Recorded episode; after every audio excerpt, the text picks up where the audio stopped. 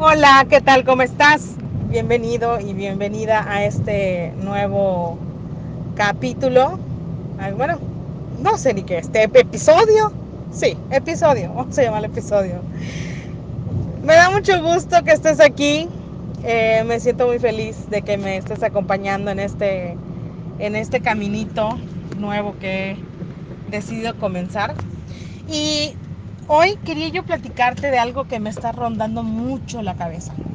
Mira, hace unos días yo lo que decreté era que iba a cuidar mi peso, pero mira, sí, muchísimo.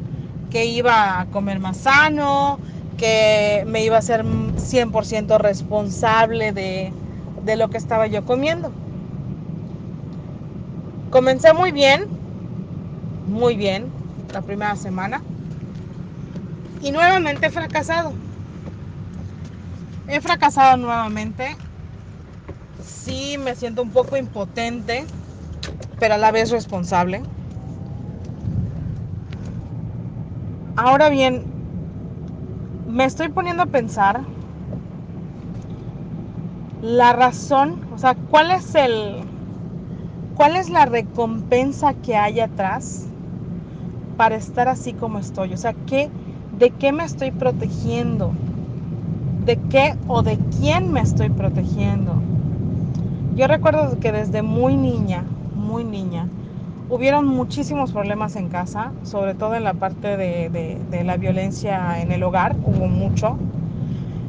Y recuerdo que yo era la que tenía que proteger, o sea, proteger a mis hermanitos, proteger todo, o sea, era una necesidad imperiosa de ver qué hacer, de llamarle a mi abuelo y decirle, ¿sabes qué? Ha vuelto, vente para acá. Eh, era una cosa impresionante. Entonces, con el pasar del tiempo, observé esta parte, observé que,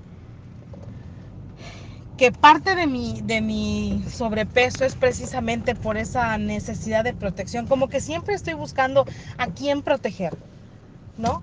No solamente, o sea, a mí normalmente si me escuchas hablar a veces digo, no, pues a mí que me pase un tren encima, pero a tal persona no, o sea, la voy a proteger, ¿me explico? Sobre todo en la cuestión de mis hijos. Pero no solamente con ese, no solamente ese pensamiento es atravesado en mi cabeza, sino que también el pensamiento de de quién me estoy protegiendo, ¿no? Recuerdo igual desde muy pequeña sufrí bullying. Sufrí bullying pues por mi sobrepeso, por mi sobrepeso. En ese entonces pues no tienes las herramientas, no tienes el conocimiento, la madurez ni nada, ¿no? Entonces era la típica niña que llegaba llorando y ay, no, es que no quieren jugar conmigo, que no sé qué, que por aquí. Pero también era la típica niña que siempre buscaba el reconocimiento del maestro o de la maestra por las calificaciones, sobre todo por las calificaciones. Yo siempre era la que buscaba el reconocimiento. Yo era esa niña chocante del salón que, que llegaba y decía, oiga maestro, oiga maestra, no ha revisado la tarea. Sí, yo era. Y yo era porque me, me voy observando y me voy dando cuenta que lo que yo quería más que nada era atención, pero atención en reconocimiento. Y esto surge a través de, o sea, esto surge debido a, las, a la sensación de abandono que sentí durante mis primeros años. Y no es que me esté justificando con el sobrepeso, o sea, no lo estoy haciendo porque sé que tengo ahorita en las manos toda la responsabilidad, todo, o sea, no es culpa ni de mi papá, ni de mi mamá, ni del eclipse lunar, ni de la naturaleza, nada, nada, ni de mi hueso ancho, tampoco. Estoy consciente que es una responsabilidad mía y también estoy consciente de que sigo protegiéndome de algo. Y te digo, sigo protegiéndome porque no he encontrado la respuesta. O sea, porque tal vez, tal vez como muchos me dicen, Gaby, es que tú piensas muchísimo, muchísimo, muchísimo. Y la verdad es que sí, hay momentos que mi mente no para. O sea, digo, todos tenemos muchísimos pensamientos en promedio en, al día, ¿no? Pero mi, no sé si, si, no, sí lo sé. Mi mente me hace un montón de achaques horribles eh, y no paro, o sea, no, no la dejo en paz, no la dejo descansar. Estoy una y otra y otra y otra y otra. Eh, no me entrego al 100% en mis relaciones por lo mismo. Siempre me estoy protegiendo. O sea, así, como me acaban de decir que así como Doctor Strange, que piensa en las infinidad de posibilidades, así soy yo. Y llega un momento en el que decir, permíteme un momento.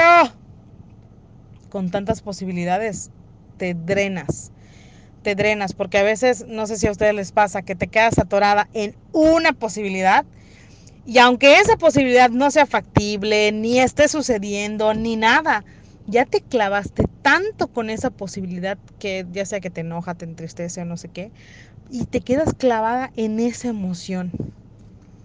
Y le das vueltas y vueltas y vueltas y vueltas. Y sigues haciendo fantasías de la nada o de cosas que ni han sucedido o que tal vez ni siquiera van a suceder. No sé si ya se los dije al inicio, pero volvió a fracasar. Volvió a fracasar en, en, en, en esta parte de la alimentación y muchas veces por mucho tiempo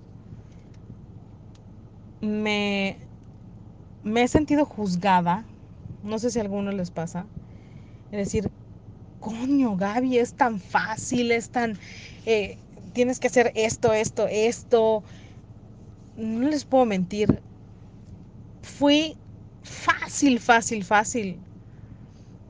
He parado con más de, ¿qué quieren? 30 nutriólogos hasta más. Nutriólogos, masajistas, pastillas. De hecho, recuerdo en una ocasión, eh, había un doctor que te daba como 15 tipos de pastillas y te decía, no hagas ejercicio. Claro, porque después de ver qué pastillas te estabas tomando, o sea, si tú salías a hacer ejercicio, era para que te dé un paro cardíaco, por todo lo que le estabas haciendo al cuerpo por dentro. Entonces, llegué a tomar licuados, eh, llegué a tomar, no, o sea, no se pueden imaginar Slim Center, vendas, eh, inyecciones, mm, todo lo que se puedan imaginar para bajar de peso, ya lo he intentado.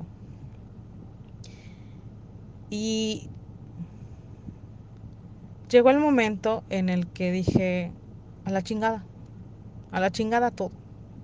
Todo, todo. Las dietas, los doctores, las pastillas, todo. No quiero que me hablen de nada. Nada, nada, nada, nada, nada que tenga que ver con eso. Porque llegó un momento en el que era leer una parte de un libro, ah, por lo de la dieta. Hacer tal cosa, ah, por lo de la dieta. O sea, todo, todo, todo lo que estaba alrededor de mí, sobre todo eh, lo que me compartía mamá, era para bajar de peso.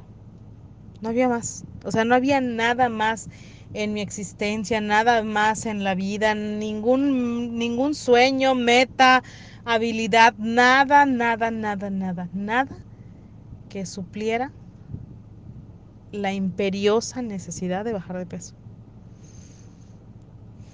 Y habría que hacer lo que sea para conseguirlo. Y regreso a la parte de los pensamientos. Dicen que que tu exterior es el reflejo de tu interior. Y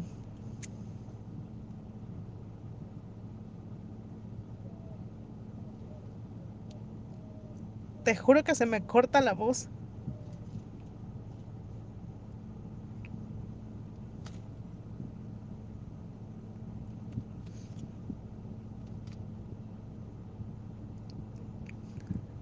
Porque aún no logro descubrir qué es.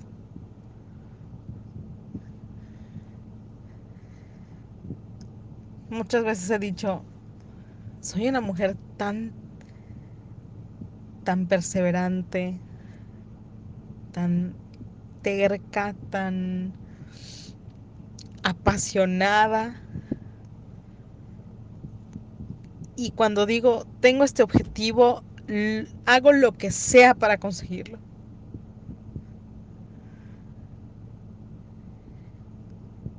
Pero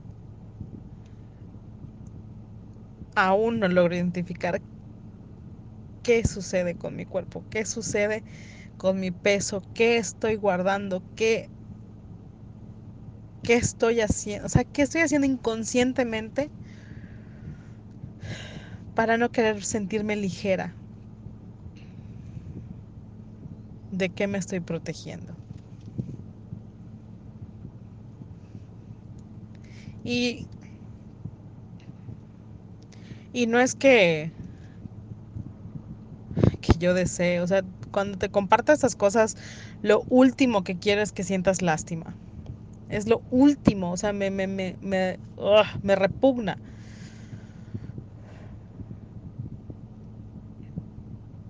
Solo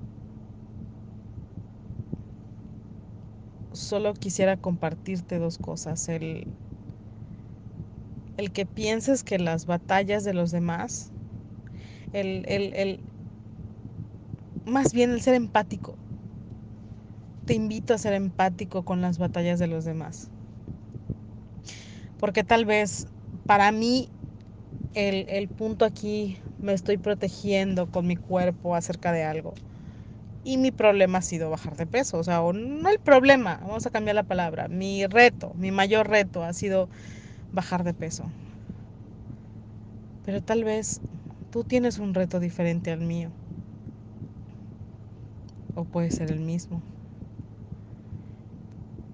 No sé, tal vez no has sacado tu licencia porque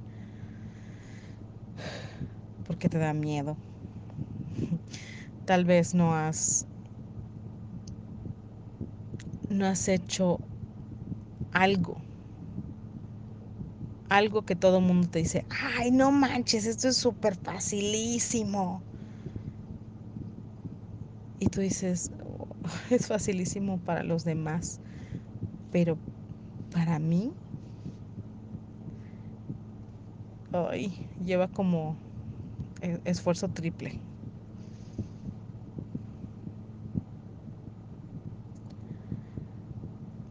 La segunda cosa, aparte de la empatía con la guerra de los demás, es lo padre, lo padre que es descubrirse por dentro y, y te invito a que observes, o sea, que te observes ¿De qué te estás protegiendo tú? Al no realizar eso que no has realizado, que es muy fácil para todos. ¿De qué te estás protegiendo tú? Y sí, todos tenemos nuestra historia.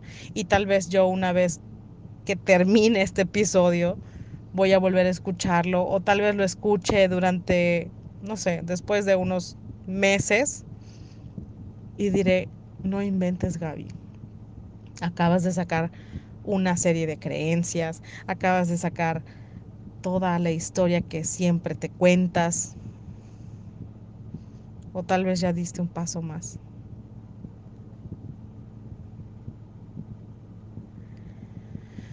Ay.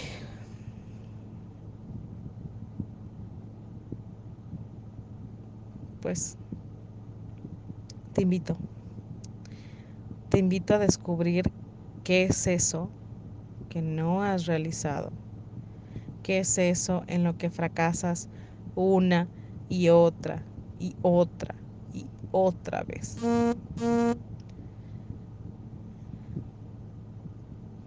¿De qué te estás protegiendo?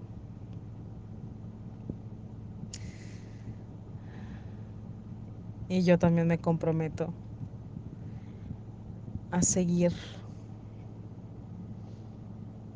levantándome las veces que sea necesario y a encontrar encontrar aquello de lo que yo me estoy protegiendo. Porque hay personas que tú conoces y dices, wow, bajaron de peso rapidísimo. O sea, algo pasó en su vida que de inmediato, o sea, hay personas que conozco que las vi un día y a los cuatro meses, boom, ya hay cambios, muchísimos cambios. Yo, yo me estoy refiriendo al peso. Pero esas personas hicieron ese clic. Eso, eso que necesitaban, ¡pum! Ya estuvo, ya se cambió el switch, ya.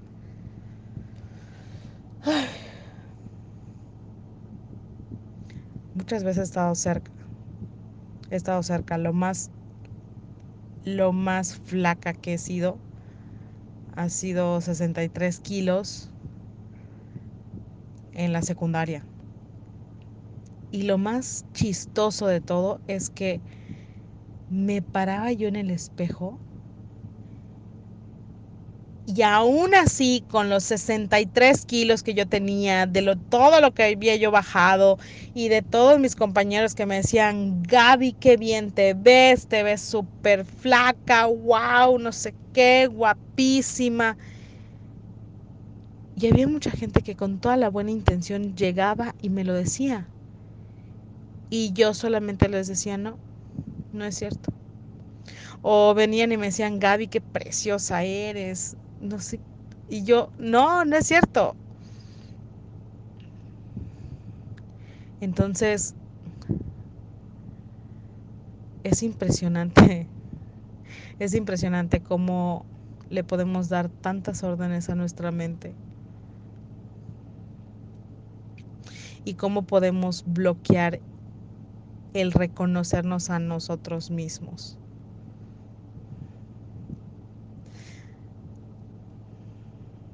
¿Qué estoy acumulando? Uf. Aún no logro identificarlo. Así siendo honesta contigo. Pero seguimos avanzando. Seguimos avanzando porque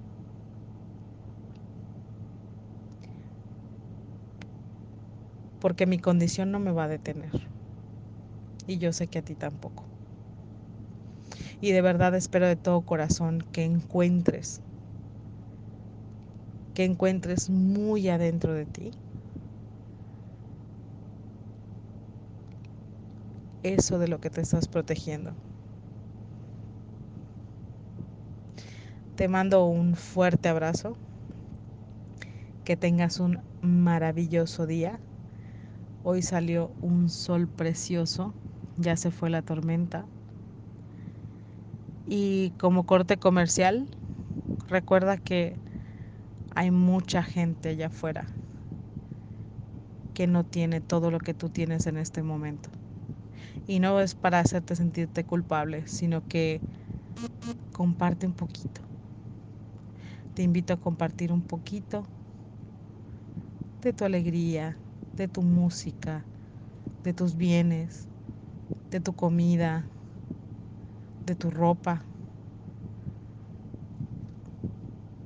Imagínate que es la persona que más amas que está necesitando tu ayuda. Recuerda que somos un espejo. Regala lo mejor de ti. ¿Ok? Ahora sí, te mando un besote, un abrazote hasta el infinito. Que estés muy bien.